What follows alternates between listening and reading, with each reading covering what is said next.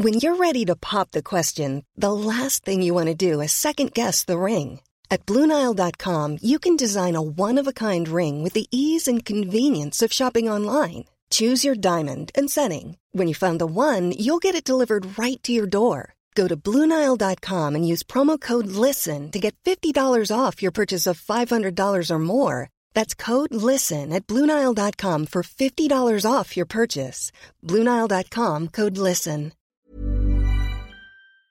Hola, ¿qué tal? Muy buenas noches. Bienvenidos a una emisión más de De Frente en Jalisco, aquí en Heraldo Radio Jalisco. Hoy viernes 21 de octubre quiero agradecer como todos los días en los controles técnicos a Antonio Luna y a Ramón Luna, en la producción y redacción de este espacio a Ricardo Gómez y recordarles nuestro número de WhatsApp para que se comuniquen con nosotros el 3330 1779 66. El día de hoy vamos a tener ya un programa distinto estos viernes. Seguimos con esta mesa de análisis con estudiantes de la Universidad Panamericana, pero ya tenemos la hora completa y con invitado, no nada más vamos a hacer análisis. El día de hoy nos acompaña la senadora Verónica Delgadillo, ella es senadora por Movimiento Ciudadano, y también nos acompaña de la Universidad Panamericana eh, Sebastián Mier, él es estudiante de la licenciatura en Comunicación y Periodismo de la misma universidad. Les recordamos que nos pueden escuchar en nuestra página de internet heraldodemexico.com.mx, ahí buscar el apartado radio y encontrarán la emisora de Heraldo Radio Guadalajara. También nos pueden sintonizar a través de la plataforma iHeartRadio en el 100.3 de FM. La entrevista.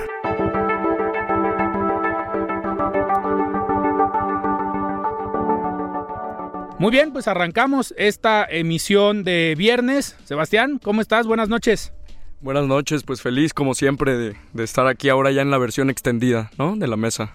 Pues una versión eh, nueva, estamos cumpliendo un año, esta semana es de aniversario, de estamos al frente de este espacio y cerramos la semana con invitada de lujo, senadora Verónica Delgadillo, ¿cómo estás? Buenas noches. Alfredo, Sebastián, feliz de estar con ustedes, arrancando este espacio y también en compañía de tu auditorio para compartirles un poquito de lo que estamos haciendo desde la máxima tribuna del país. Muy bien, pues eh, a ver, senadora, nos gustaría primero hablar de ¿Cómo les ha ido en este año legislativo? Ha sido muy polémico, ha sido eh, un año complicado desde la Cámara de Diputados por un lado, que cambió la legislatura, pero en el Senado ya traían una dinámica de trabajo, no cambiaron en este año, pero se han adoptado algunas prácticas muy parecidas a la Cámara de Diputados, unas prácticas eh, muy políticas que no se habían visto en este último año, discursos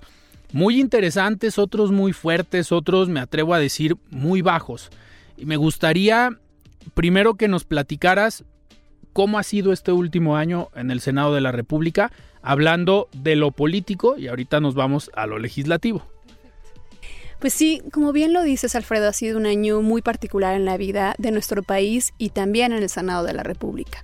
Hay que recordar que esta legislatura se había consolidado como un espacio de verdadero contrapeso frente al gobierno federal, un gobierno con profundos tintes autoritarios, centralistas, que no escucha de razones, pero habíamos logrado construir un bloque de contención y quiero decirlo claramente, impulsado especialmente por Movimiento Ciudadano, por nuestro coordinador nacional Dante Delgado, en el que lo que buscábamos era frenar ocurrencias, y convertir esas ocurrencias en eh, iniciativas viables para nuestro país, en propuestas que pudieran mejorar la vida de las mexicanas y de los mexicanos, mientras que todo pasaba sin discusión, sin argumentación en diputados por parte de la mayoría de Morena y de sus aliados, habíamos logrado generar este contrapeso en el Senado de la República. Y yo solo quiero recordar uno de los capítulos más importantes de este contrapeso, que fue la aprobación de la Guardia Nacional. En el 2019 el presidente y su gobierno nos pidieron que sacáramos adelante la Guardia Nacional y en un inicio era un mando totalmente militar y traía muchas limitaciones la propuesta que ellos habían hecho. Y así pasó por diputados y llegó al Senado y esperaban que pasara sin una discusión. ¿Qué hicimos? Sacamos esa fuerza de contrapeso de una oposición, yo diría más bien de legisladores críticos. Y lo que hicimos fue generar un parlamento abierto, meter a discusión esa propuesta y después logramos construir una propuesta mucho mejor que era una Guardia Nacional con mando civil, por acuerdo de todas las fuerzas políticas. Ese es un ejemplo de, que, de lo que podemos hacer y que hemos hecho en el Senado de la República. Lamentablemente, especialmente en las últimas semanas, yo diría el último mes, mes y medio, el Senado ha sido testigo de los capítulos, yo diría, más vergonzosos de esta legislatura. Sí. Y vergonzosos porque el gobierno federal ha usado a las instituciones, Secretaría de Gobernación especialmente, su secretario, para doblar a los senadores y a las senadoras, para, con ese ejercicio faccioso del poder, eh, intimidar y comprar votos. Eh, lo digo, así fue. ¿Por qué? Porque cuando se empezó a discutir, por ejemplo, esta reforma constitucional que eh, buscaba ampliar la presencia del ejército en las calles del 2024 al 2028, en un inicio, hace un mes, no tenían los votos. No tenían los votos porque la oposición estábamos consolidados trabajando. Por eso se retrasó. 52 eh, es la oposición la conformamos con 50, éramos 53, pero compraron ahí a un senador de, del PAN que se fue a Morena y teníamos los 52 votos. Cuando vieron que no tenían la forma de sacar esta reforma constitucional, les pareció indicado bajarla. Sí, la regresan a comisiones. días. ¿Para qué? Para intimidar y de verdad, hay que decirlo, a nosotros no, a mí no me llamaron, pero a muchos senadores y gobernadores sí los llamaron para intimidarlos y obligar a que los senadores votaran a favor de la propuesta del presidente. Tal fue el caso que 10 votos. Mira, las cosas tan lamentables que ha dicho el secretario de Gobernación eh, solo evidencian esto que les estoy diciendo. ¿Qué pasó? Que consiguieron esos 10 votos que les hacían falta y sacaron adelante esta reforma. Eh, pero bueno, yo estoy convencida que no podemos bajar los brazos en el Senado de la República, que a pesar de que pasó esto, eh, estas semanas, tenemos que demostrar que el Senado es un poder importante en nuestro país, que tiene que ser considerado, que es un espacio para la deliberación y el debate, y por supuesto, como lo dije en un inicio, un espacio donde se construyen los contrapesos frente a un gobierno profundamente autoritario y centralista. Sebastián. Senadora, buenas noches. Eh, a un año de conocer ya la dinámica en San Lázaro, ¿cree realmente que existe un debate? Ahorita mencionaba todas las prácticas del secretario de Gobernación, eh, usando sus palabras tal cual, intimidando y comprando a algunos legisladores, eh, porque nosotros por fuera, pues vemos a legisladores en tribuna calificando a otros legisladores como pedorros, derrotados, cínicos, escorias, perros, hienas y baquetones. Eh, ¿A qué le apuesta Verónica Delgadillo como senadora? ¿Al verdadero contraste de ideas o a la política de insultos? Mira, yo he estado en la máxima tribuna del país por siete años. Fui diputada federal, hoy soy senadora, es mi cuarto año, y me tocó estar eh, en el debate público cuando Peña Nieto era presidente y el PRI tenía la mayoría. Y a pesar, que lo he dicho en otros espacios, que el PRI buscaba generar esta planadora y sacar adelante sus reformas, se daba el respeto al diálogo y a la deliberación. Y cuando ellos participaban, participaban con argumentos, aunque no eran los más convenientes para nuestro país. Este año y los cuatro años que he estado en el Senado de la República, he sido testigo de cómo la mayoría de Morena no entiende de razones, no está abierta al diálogo, tienen la piel muy sensible y siempre están pensando en el pasado, que antes las cosas estaban peor. Y además, siempre están pensando en descalificar a las otras fuerzas que están tratando de construir una opción para nuestro futuro o nuestro presente en México, que es el caso de Movimiento Ciudadano. Nuestra responsabilidad es no rendirnos y seguir poniendo en el centro del debate y de la agenda pública los temas que le importan a la gente y discutirlo.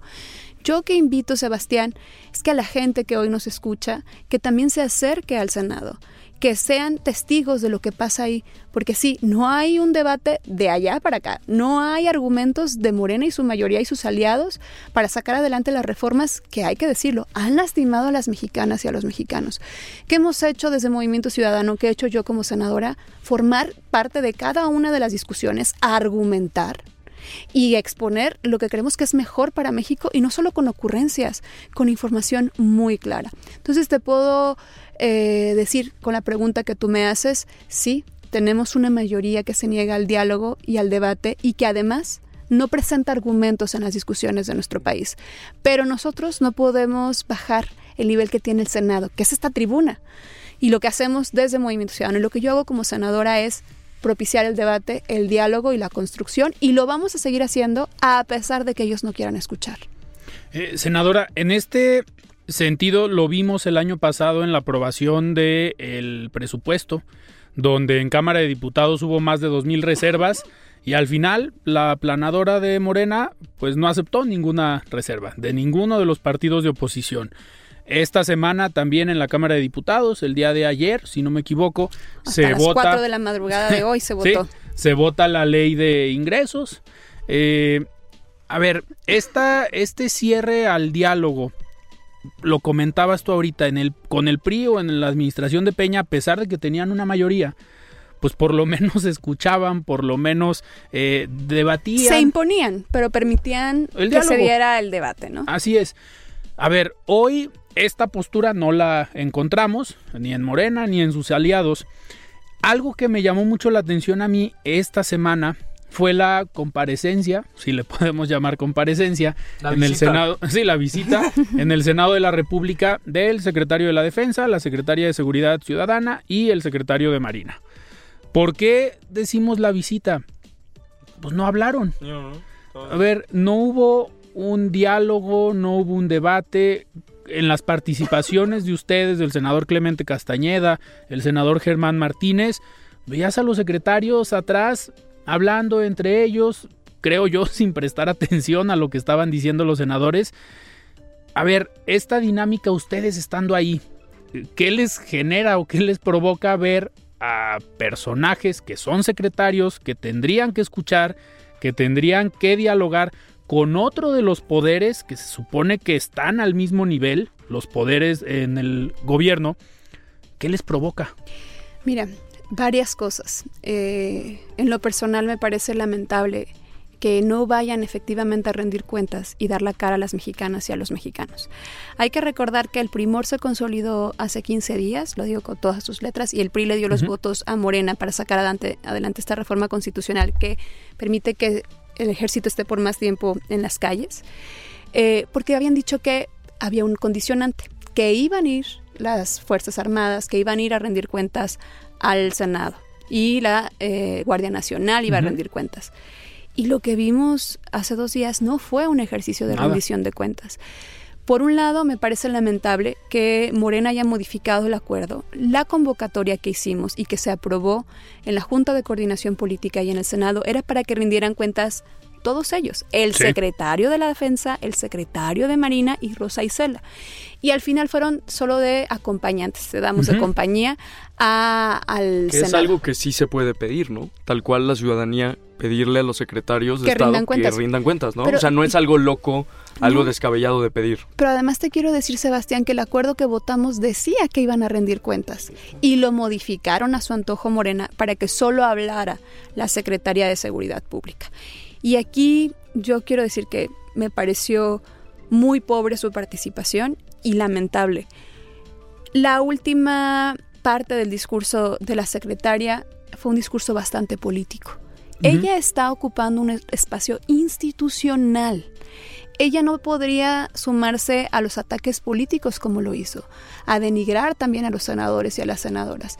Ella tendría que haber llegado ahí con este emblema institucional a contestar las preguntas que le estábamos haciendo. Dijo, no, yo voy a mandar por escrito las respuestas y lo único que se dignó hacer los últimos minutos de su participación fue atacar a las voces disidentes, atacar a las voces críticas y a tomar un lugar político donde no debería de hacerlo.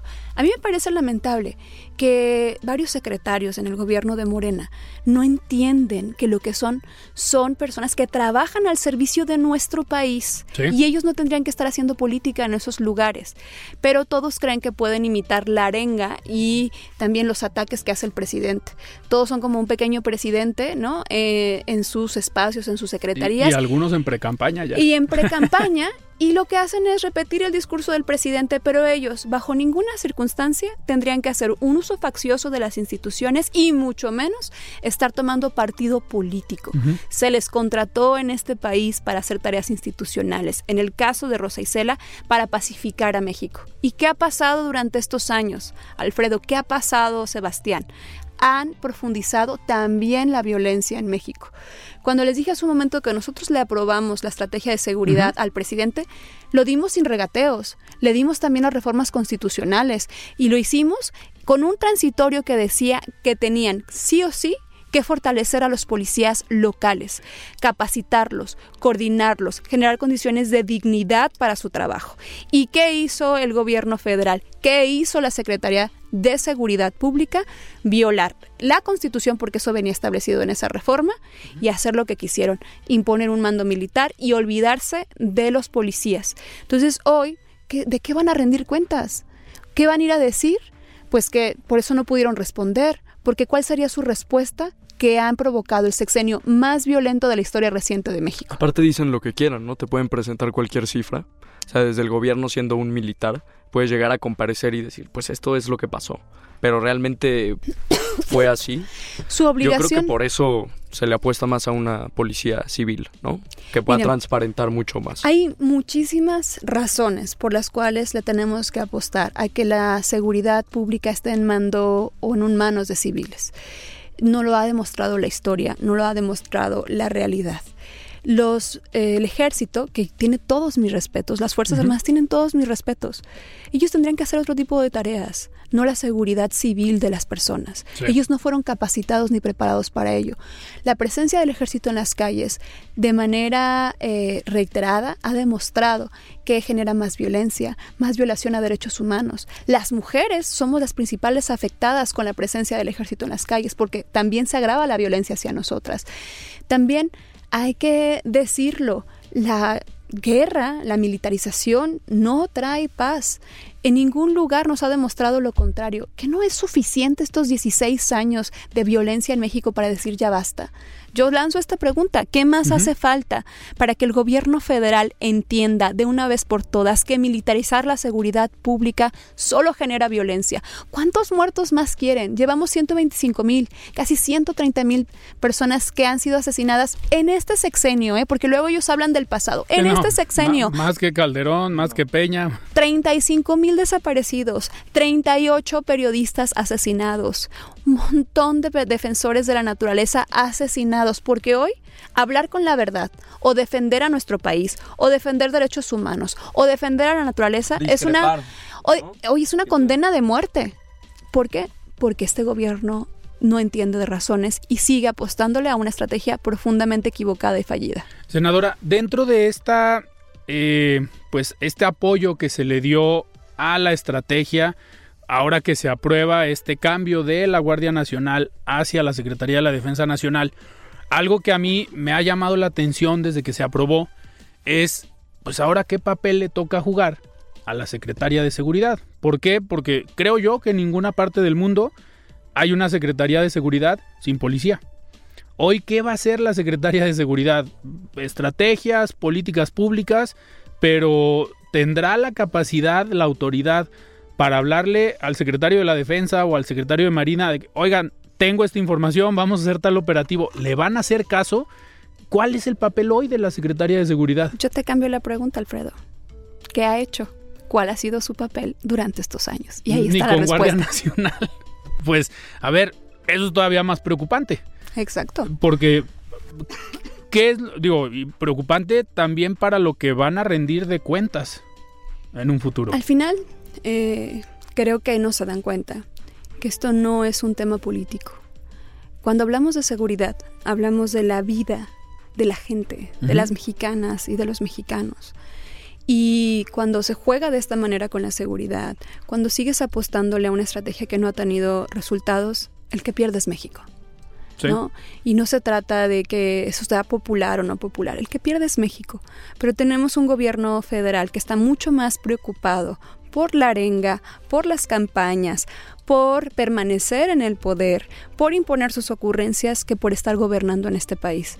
Y el desastre que hoy vivimos en el tema de seguridad, que yo podría aseverar que es la grieta más profunda de este gobierno, pues solo nos va a traer en los próximos años resultados, resultados no mejores a los que hemos visto, ¿no? Más violencia, más inseguridad, más desigualdad y más problemas sociales. Senadora, otro de los temas que fue, pues históricamente la agenda del presidente hoy y fue su discurso de campaña fue el combate a la corrupción. Que podemos decir que esa agenda, ese discurso fue el que lo llevó a la presidencia. Digo, eh, le pusieron al parecer todo en bandeja de plata en la administración pasada, con hechos muy polémicos, la Casa Blanca, Tlatlaya, Ayotzinapa, y el presidente encontró este discurso ideal para convencer a millones de mexicanos. Pero llega al poder, hay un sistema nacional anticorrupción, hay una fiscalía que en teoría tendría que combatir esto y hay una serie de leyes que se aprobaron en la administración pasada, pero ¿qué están haciendo hoy en materia anticorrupción considerando que ese era el tema de la campaña? La principal, la principal herramienta del gobierno federal para combatir la corrupción es el discurso, porque solo ha sido un discurso. De manera efectiva no han combatido la corrupción, al contrario, la han tapado, han tratado de disimularla, han desestimado los estudios, las investigaciones, las revelaciones periodísticas que tienen también un alto peso, han desestimado todo. ¿Por qué? Porque creen que solo con pronunciar palabras de que están en contra de la corrupción es suficiente. Eh, y lo decía hace un momento, con esto el que pierde es México, perdemos las mexicanas y los mexicanos. Yo participé en las reformas que hicimos mientras yo fui diputada federal para crear el Sistema Nacional Anticorrupción. Eh, hicimos las reformas secundarias, fortalecimos este sistema que era de verdad un sistema único y además de, avanzada.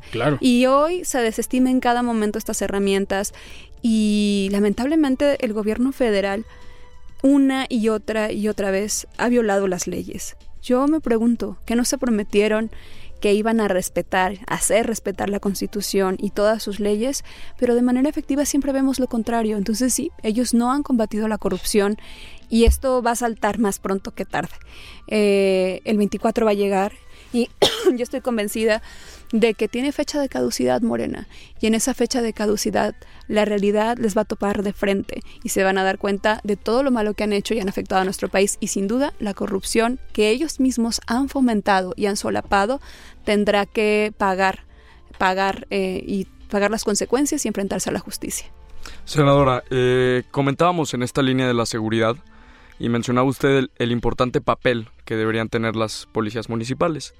Pero, pues bueno, la realidad, ah, recientemente hace ayer, otra balacera en Zapopan, el incidente que pasó en la Plaza Andares hace unas semanas, eh, que son realidades que representan tal cual lo que vive un ciudadano al día. Si bien el gobernador Enrique Alfaro sale con estos eh, datos de la lo por debajo que está Jalisco de la tasa nacional en temas de violencia, pues las historias son sinceramente de terror, ¿no?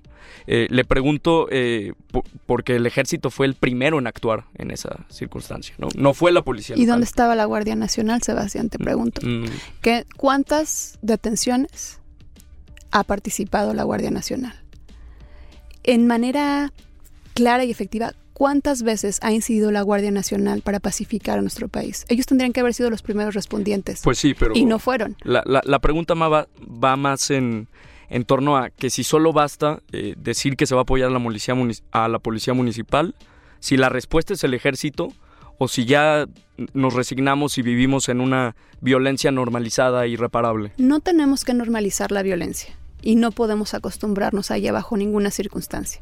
Yo quiero recordar que el gobierno federal le retiró los apoyos de Subsemun y los demás apoyos para nuestros policías locales cuando inició su gobierno.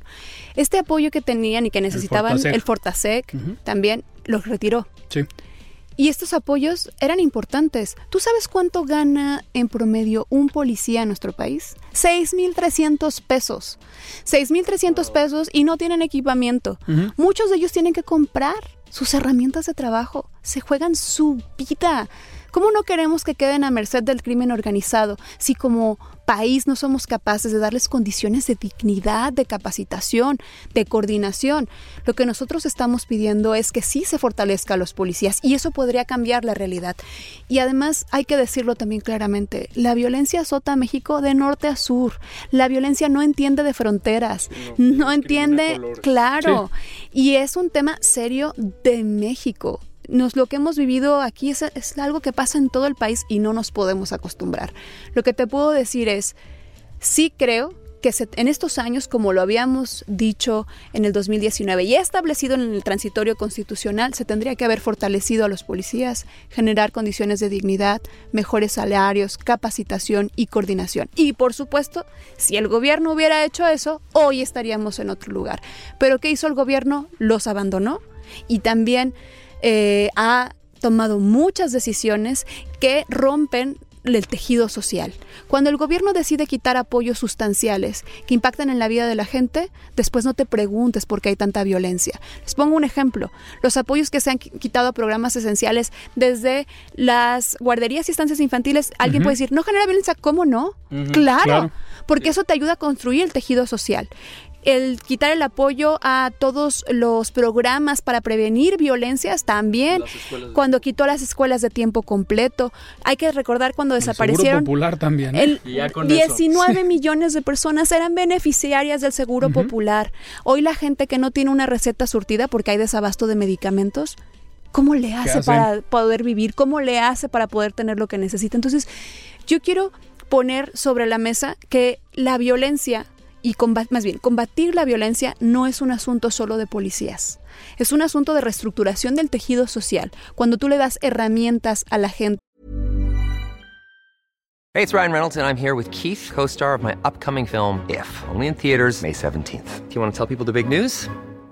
All right, I'll do it. Sign up now and you'll get unlimited for $15 a month in six months of Paramount Plus Essential Plan on us. Mintmobile.com slash switch. Upfront payment of $45 equivalent to $15 per month. Unlimited over 40 gigabytes per month. Face lower speeds. Videos at 480p. Active Mint customers by 531.24 get six months of Paramount Plus Essential Plan. Auto renews after six months. Offer ends May 31st, 2024. Separate Paramount Plus registration required. Terms and conditions apply if rated PG. I'm Sandra, and I'm just the professional your small business was looking for. But you didn't hire me because you didn't use LinkedIn jobs. LinkedIn has professionals you can't find anywhere else, including those who aren't actively looking for a new job but might be open to the perfect role, like me. In a given month, over 70% of LinkedIn users don't visit other leading job sites. So if you're not looking on LinkedIn, you'll miss out on great candidates like Sandra.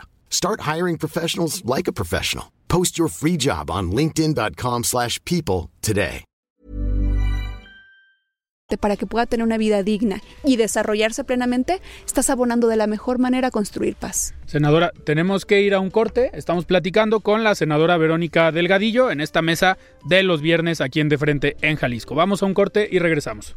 Muy bien, estamos de regreso aquí en De Frente en Jalisco platicando con la senadora Verónica Delgadillo. Senadora, a ver, vamos a pasar un poquito a temas eh, de tu trabajo, de qué has hecho en el Senado, para terminar con el tema de la reforma electoral y lo que tiene que ver más con temas electorales. Pero ahorita, a ver, ¿qué rescatarías tú de este último año de trabajo? de tu trabajo en el Senado de la República. Mira, además de ser una voz que busca construir contrapesos desde la máxima tribuna del país, de defender a Jalisco desde ese espacio. Brevemente les podría decir que son cinco ejes en los que hemos estado trabajando. Un eje es para construir igualdad eh, ahí tenemos que generar condiciones de igualdad para mujeres, pero también para hombres y para las personas con discapacidad. Hemos impulsado diferentes reformas, por ejemplo, que las personas con discapacidad tengan condiciones eh, laborales para que tengan un buen salario, para que sean contratadas, para que tengan condiciones también de ascenso y que tengan infraestructura adecuada para desempeñar su trabajo en sus espacios laborales. También hemos impulsado una política nacional de cuidados. Hoy tenemos que reconocer que todas las personas somos cuidables por naturaleza. Para que nosotros tres hoy estemos aquí, alguien nos cuidó o nos sigue cuidando. Comer, alimentarnos, nuestra ropa, nuestra casa, todo eso requiere trabajo y esfuerzo que ha sido invisibilizado de manera histórica.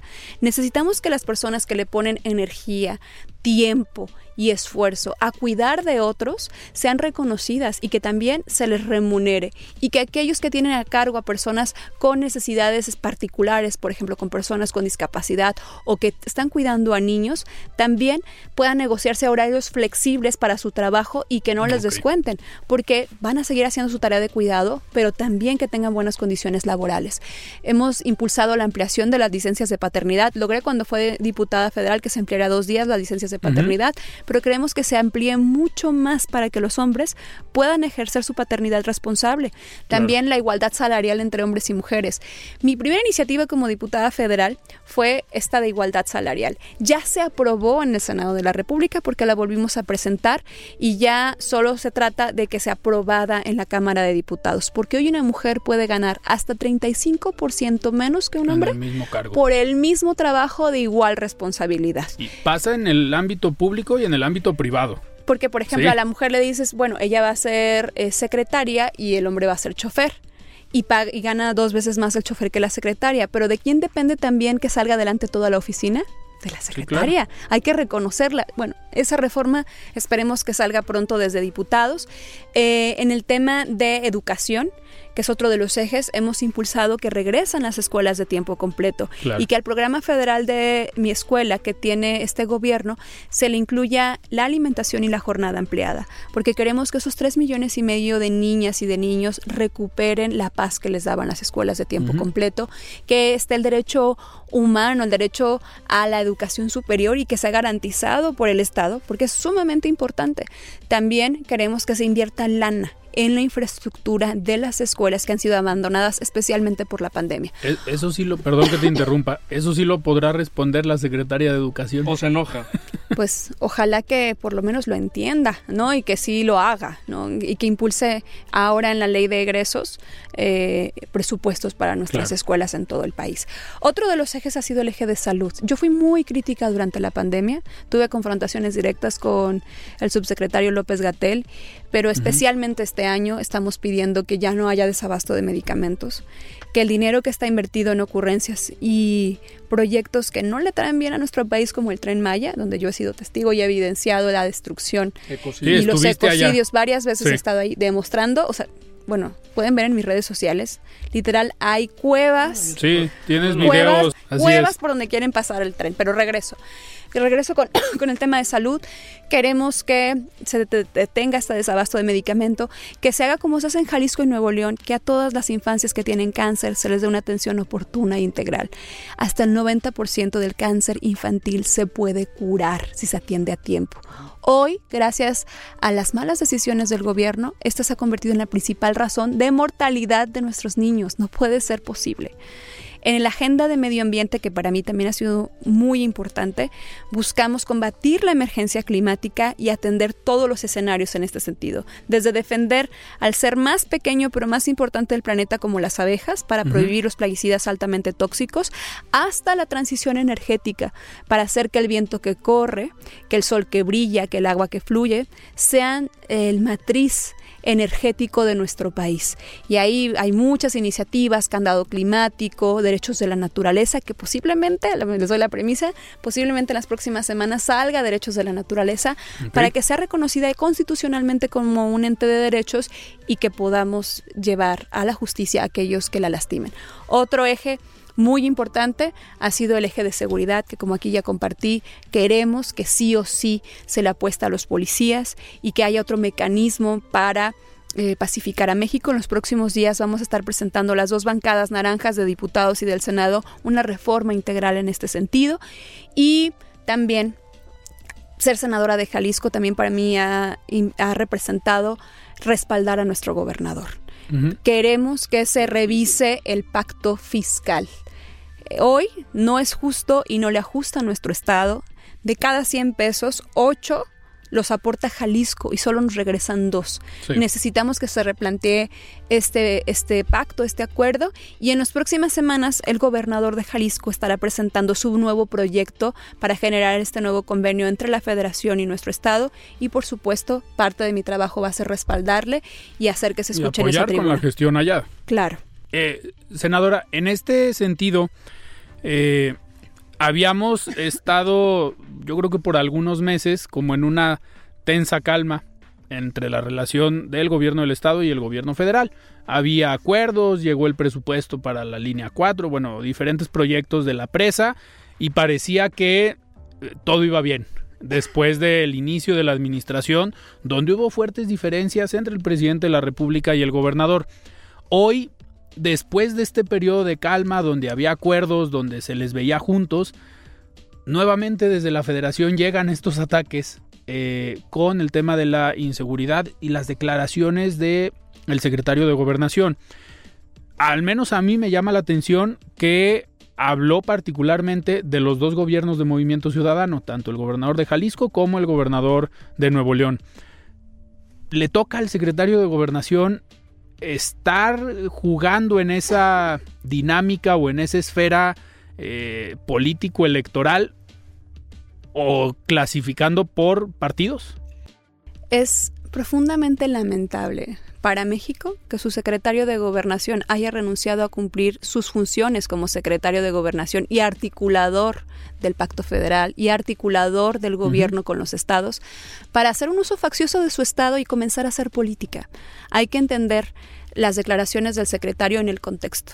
Es una corcholata que quiere generar debate público, que hoy se ha puesto a recorrer a nuestro país, no para sacar una reforma constitucional, no es necesario que él vaya a los estados con la bandera de Morena y con el discurso del presidente a socializar la reforma de la ampliación de la presencia del ejército en las calles. Lo que él está haciendo es placearse de manera política. Se pone cachucha de político, se pone la cachucha de precandidato y de corcholata.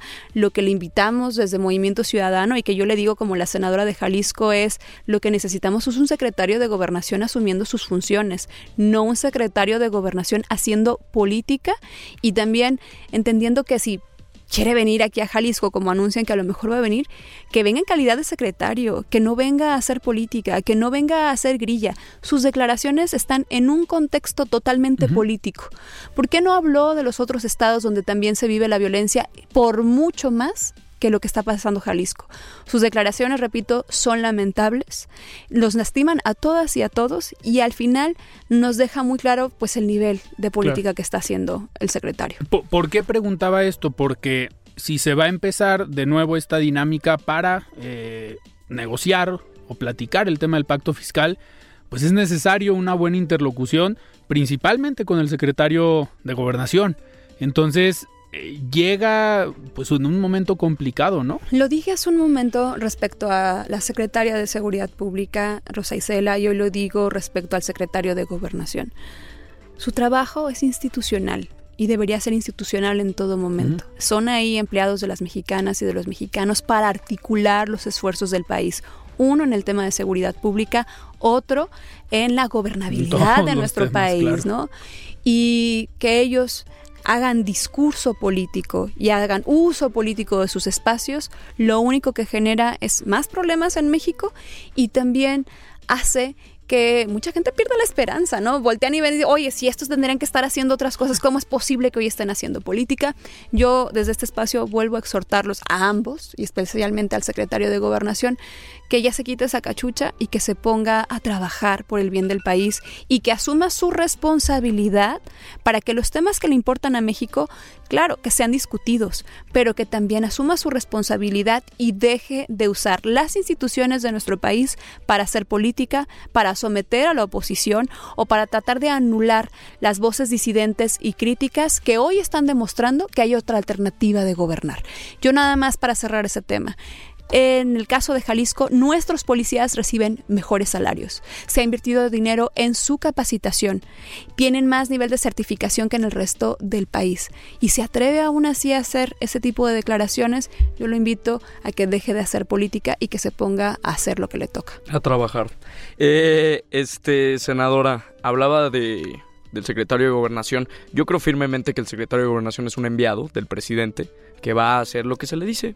No creo que tenga alguna política interna. Sinceramente es el, el mensaje de Palacio Nacional invadiendo los otros poderes de la nación, tal cual. Muy peligroso, porque pues, tenemos un país sin división de poderes. Usted vive en primera fila la política nacional. Hablábamos fuera del aire de cómo fue testigo de este que aquí llamamos el abrazo de San Lázaro, de este abrazo entre el secretario y el presidente del PRI. Y haciendo mi investigación, eh, vi que sí tiene muchas propuestas, ha propuesto mucho. Escroleaba en mi celular eh, hacia abajo y no, seguía y seguía y seguía y seguía. Hay, hay trabajo, hay propuestas y pues en cambio otros nada más el nombre, ¿no? El nombre y ya, nada de propuestas. Este, se está trabajando, eh, hablaba del interés superior también de la niñez, es parte de la Comisión de Educación, se está tratando un nuevo plan de estudios. Mi pregunta va en ese sentido. Eh, ¿Cuál es el futuro de la educación? ¿Se, echa para atrás este nuevo plan de estudios? Yo creo que con justa razón, pero en su opinión como legisladora, eh, ¿qué opina de esto? Mira, yo creo que hoy México está atravesando por uno de los momentos más oscuros en su educación. Eh, no solo se han quitado las escuelas de tiempo completo, afectando, como lo dije, a 3 millones y medio de niñas y niños, también hoy tenemos a 5 millones de estudiantes que dejaron sus estudios en este gobierno. Y tenemos en promedio dos años de retraso académico entre nuestras jóvenes. Y eso es profundamente lamentable. Desde el Senado hemos participado en las discusiones en torno a educación, porque sabemos que se puede convertir en una palanca de desarrollo para nuestro país. Pero lo que hoy se está haciendo desde la propia Secretaría de Educación, que es la operación de la ley. Nosotros no nos toca ya en sí el programa de educación, porque eso ya le toca a la Secretaría, sí nos toca el marco jurídico en el que hemos impulsado, por ejemplo, la, una educación con igualdad, una educación con perspectiva de género, una educación que entienda el cambio climático y que lo combata, una educación que abrace a la naturaleza y a los recursos naturales. Ahí hemos empujado todo lo que está en nuestras manos. Pero ya desde la manera institucional te puedo decir que es lamentable que no entiendo por qué el gobierno le da la espalda a los maestros y a las maestras, porque el gobierno le da la espalda a los jóvenes, a los estudiantes y también le da la espalda a las propias instituciones educativas. Están en un profundo abandono. No sé si han visto las escuelas de nuestro país después de la pandemia, muchas de ellas siguen sobrellevando su día a día y yo no veo un interés o una voluntad del gobierno o de la propia secretaria a recuperar estas escuelas. ¿Conoce a la nueva Secretaría de Educación? No, no tengo todavía la oportunidad de conocerla. Eh, participo en la Comisión de, de Educación. Eh, Delfina ya regresó ahí al Senado de la República. Pues yo creo que ya no tarda en salirse de nuevo para irse, Para irse a campaña. a campaña. Eh, senadora, a ver, eh, uno de los problemas que, eh, que aquejan al país sí es la inseguridad, ya hablamos de él, la corrupción también ya hablamos de él, la educación es otro, que lamentablemente los, las consecuencias a lo mejor de las decisiones que se están tomando hoy las vamos a ver en algunos años, no las vamos a ver el día de mañana. Las vamos a ver ya que haya terminado esta administración y ya que los niños que hoy están en primaria a lo mejor quieran entrar a la universidad. Ahí es donde nos vamos a dar cuenta del retraso real que se generó por las malas decisiones que se han tomado hoy. Pero otro de los temas que a mí me sigue sorprendiendo es el desarrollo económico. Tenemos un grave problema en cuestión económica en nuestro país. Tenemos más millones de personas viviendo en, co- en condiciones de pobreza extrema y pobreza. Eh, ya lo dice tu compañero legislador Manuel Herrera, dice México se ha convertido en una fábrica de pobres. Suena muy duro, suena muy fuerte, pero tiene algo de, de cierto.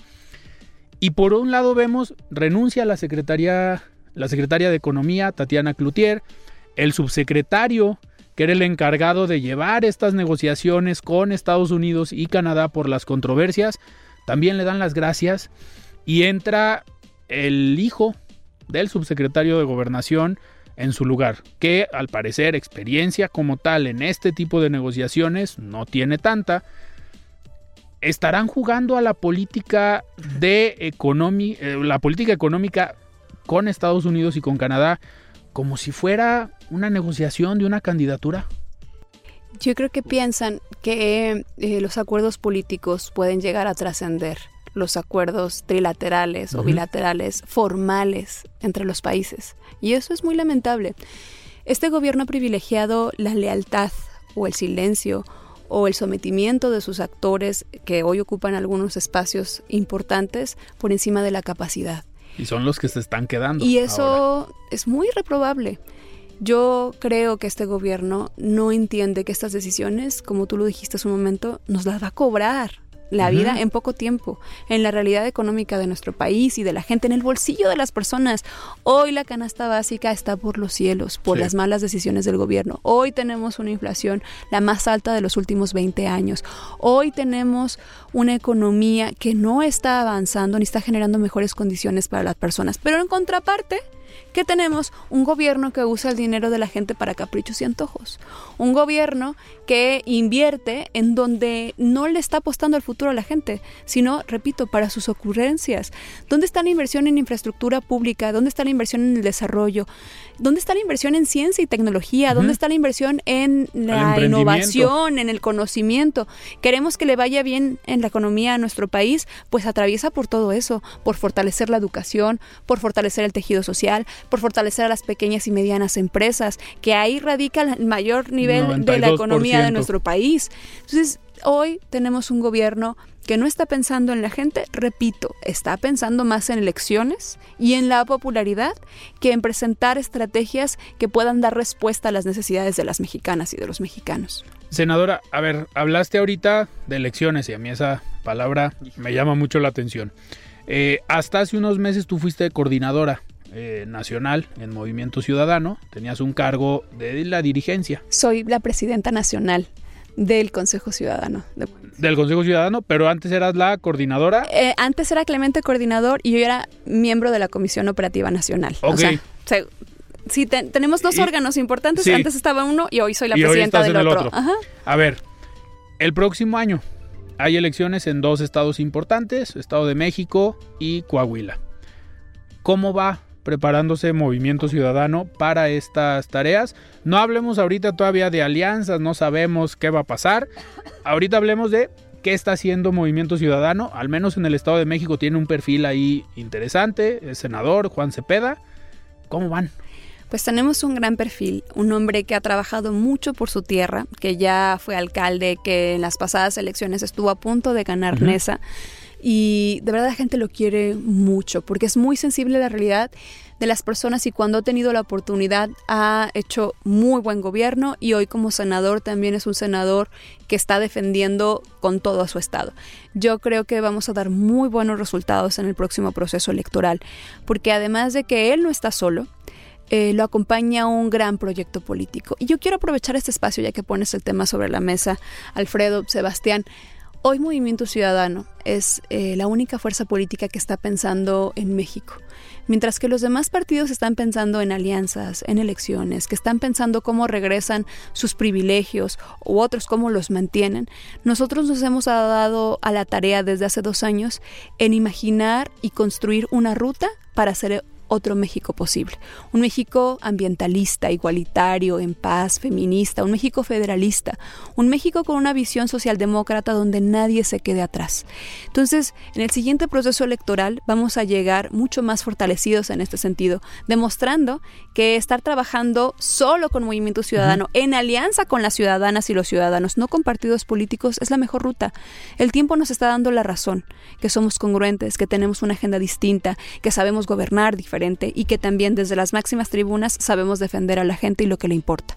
Entonces te puedo decir que claramente en el siguiente proceso vamos a seguir creciendo. Hoy somos la única fuerza política que está creciendo. En el pasado proceso electoral tuvimos más de un millón de votos de diferencia del anterior. Y eso se refleja de que estamos consolidándonos como esta opción que México necesita. Y, y están, a ver, algo que yo siempre he dicho, muchos han criticado esta postura de Movimiento Ciudadano de ir solos, de no sumarse al bloque de Va por México porque decían ven más por sus intereses que por el interés de México, pero al final están siendo congruentes con lo que han dicho desde un principio, de decir, nosotros somos diferentes, somos una tercera opción, vamos solos y vamos creciendo. Y como dices tú, tienen más votos, hoy tienen más presencia en congresos locales, en presidencias municipales o en capitales de algunos estados, Campeche, Campeche, Monterrey, ¿no? Toda la zona metropolitana de aquí. Y están siendo congruentes con eso. Verías, casi todo, verías eh, el plazo o el objetivo a largo plazo de Movimiento Ciudadano en el 2030? Mira, nosotros estamos trabajando con una visión clara de país y construyendo esa visión. Y vamos a hacer todo para el 2024 convertirnos en una opción que se dispute la presidencia de la República. Y yo creo que tenemos condiciones para hacerlo, por encima de las demás fuerzas políticas. Eh, lo que pasó hace unas semanas en el Senado nos dio la razón de que los partidos de siempre son lo de siempre. Y salieron con Morena, se consolidó el primor y demás. Nosotros no queremos cancelarle a las mexicanas y a los mexicanos la oportunidad de tener una opción distinta, con una agenda sensible a su realidad, con una forma de gobernar también más cercana a la gente. Entonces nosotros, nosotros para el 2024 vamos a presentar un proyecto de país congruente, sólido y que va a ser muy atractivo para las mexicanas y mexicanos independientemente de quién sea nuestra candidata o candidato a la presidencia de la República. Y el 2030 todavía falta mucho. Vamos a ver qué pasa en los próximos años, pero lo que te puedo decir es que yo llevo 10 años en este proyecto y desde el día 1 hasta el día de hoy sigo defendiendo lo mismo que defendía y jamás me he sentido avergonzada de formar parte de este proyecto. Senadora, una última pregunta antes de despedirnos. 2024, llevas 10 años ya en el proyecto. Eh, hay varias opciones. Te puedes reelegir en el Senado de la República. Hay algunos que piensan en Guadalajara, hay algunos que piensan en Zapopan. ¿Tú en qué piensas para Verónica Delgadillo en 2024? Yo tengo muy claro que quiero seguir aportando en el mejor proyecto político que hoy hay en nuestro estado, que es Movimiento Ciudadano. Yo quiero participar, por supuesto, en las elecciones del 2024 y como sé todo lo que nos ha todo lo que nos ha costado construir este proyecto, eh, tengo también claro que no voy a anteponer mis intereses personales por, los, por encima de mi equipo político, de mi proyecto, por encima de lo que somos en Movimiento Ciudadano. Entonces digo, claro, quiero participar y busco seguir representando a nuestro Estado y trabajando por todo, por todo este proyecto. ¿Dónde? Lo vamos a ver pronto. Y créeme que cuando tengamos claro cuál va a ser nuestra participación, se lo vamos a compartir. Lo que yo estoy convencida, Alfredo Sebastián, es que en mi caso tengo mucho que aportar. Tres años fui diputada local, la primer bancada de Movimiento Ciudadano. Impulsamos legislaciones muy innovadoras como participación ciudadana, austeridad de ahorro y demás. Luego fui diputada federal y fui una diputada muy combatiente del presidente Peña Nieto y de su gobierno que a nivel federal fue lo que me permitió participar en la vida nacional de nuestro país, claro. Y ahora como senadora tengo cuatro años participando con todo lo que tengo para defender a Jalisco y también defender a nuestro país. Entonces, yo sé que tengo mucho que aportar y espero que en un tiempo las y los jaliscienses... Vamos a dar la primicia aquí. Claro, puedan apoyarnos a seguir trabajando por ustedes. Senadora, en dos palabras ya para despedirnos. ¿Qué significa Dante Delgado para MC? Es nuestro líder nacional y un hombre de Estado con visión de futuro y hoy es la única persona que puede hacerle frente al presidente de la República, porque lo conoce, porque tiene la estatura política para hacerlo y porque él, a diferencia de Andrés Manuel, sí tiene un proyecto de futuro para México. Senadora, muchísimas gracias por estar hoy aquí en De Frente Jalisco. Gracias por el espacio, Alfredo. Gracias, Sebastián. Y espero que me inviten pronto otra claro vez. sí, inaugurando esta semana de viernes, programa completo. Sebastián, muchísimas gracias por estar hoy. No, hombre, de nada, yo me despido como siempre. Feliz, buenas noches, senadora Delgadillo, buenas noches, Alfredo, y el público que nos escucha. Muy bien, yo soy Alfredo Ceja, nos despedimos. Muy buenas noches. Hey, it's Paige DeSorbo from Giggly Squad. High quality fashion without the price tag. Say hello to Quince. I'm snagging high-end essentials like cozy cashmere sweaters, sleek leather jackets, fine jewelry, and so much more. With Quince being 50 to 80% less than similar brands. And they partner with factories that prioritize safe, ethical, and responsible manufacturing. I love that. Luxury quality within reach. Go to quince.com slash style to get free shipping and 365 day returns on your next order. Quince.com slash style.